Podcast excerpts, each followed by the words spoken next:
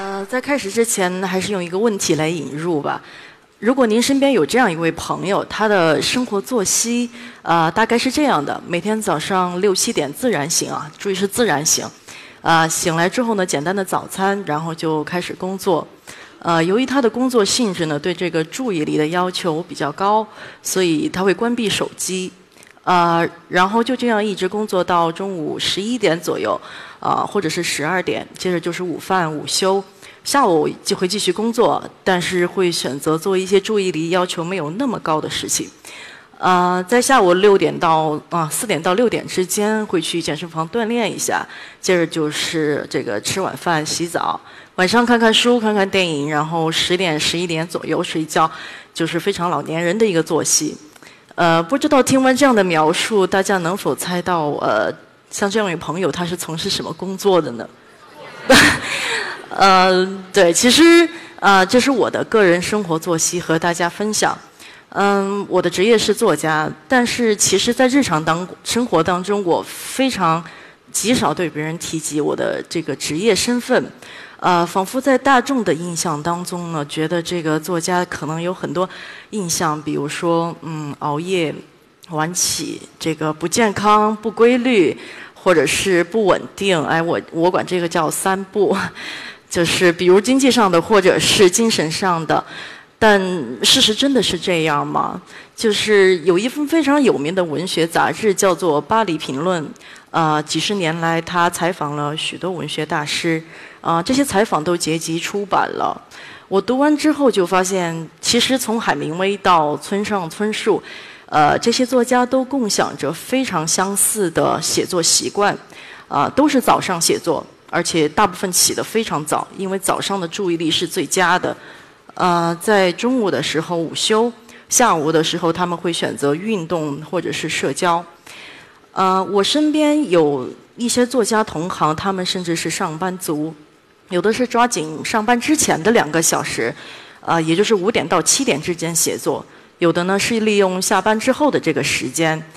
有时候听说，不管能不能写出来，他们都会坐在这个电脑面前，为的就是形成这种条件反射一般的习惯。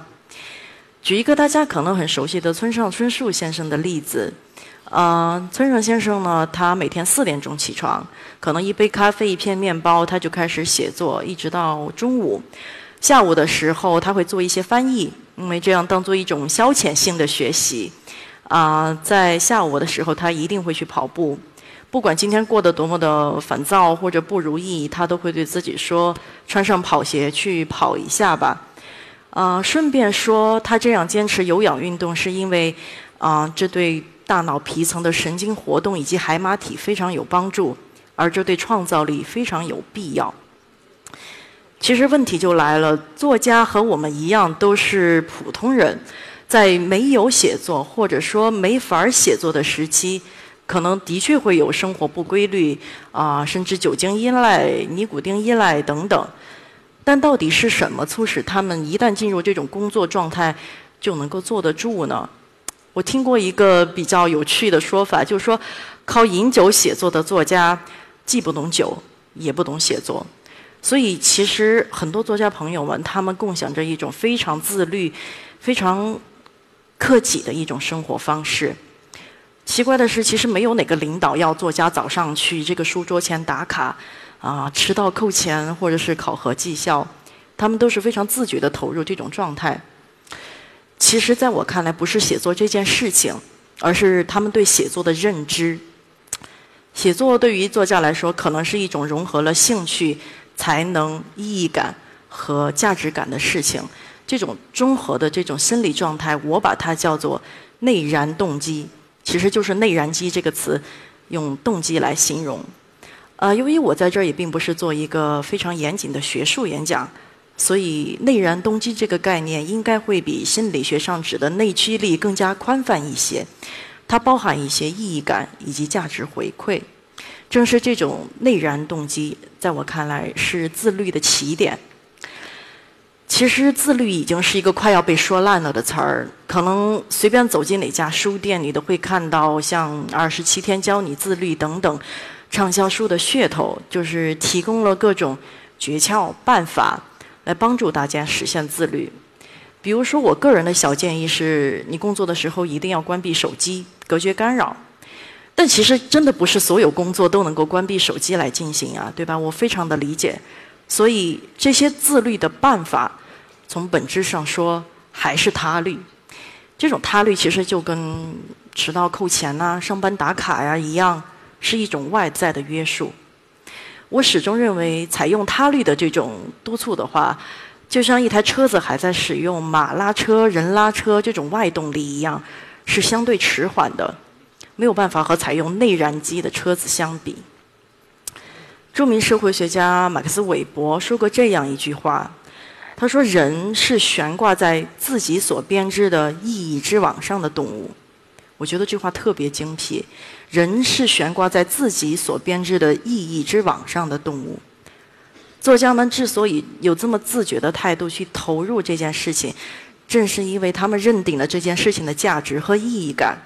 这可能并不是一件享受的事情，甚至它很枯燥、很痛苦。你没有办法用心理学上的快乐原则来解释他们去从事这件事情的动力。甚至在写作的初期是没有经济回报，也没有很多社会认可的。经济回报和社会认可往往是自律的结果，也是。他们从这件事情当中得到的回报，嗯，我始终觉得，在我们身边，其实每个人都有这样一件让自己感到内心燃烧的事情。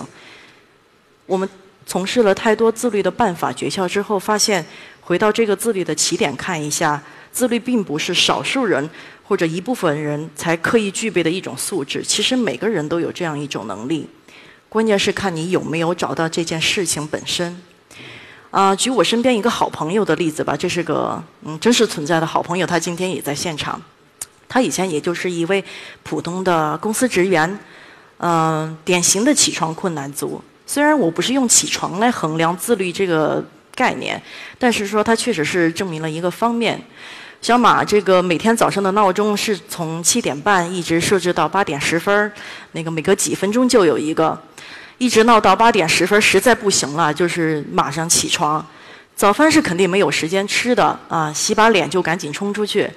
这个如果八点二十那个地铁他赶上了，他就不会迟到；没有赶上就肯定迟到了。而且如果反正都迟到了，那就不如再晃一会儿，这个买一份自己喜欢的早餐再上去。啊，他是一位工作非常认真的朋友，但是会觉得自己的精力就是浪费在太多的。会议啊，不太有意义的会议，或者说办公室政治等等这些事情上面，这种被被动的状态持续了很久。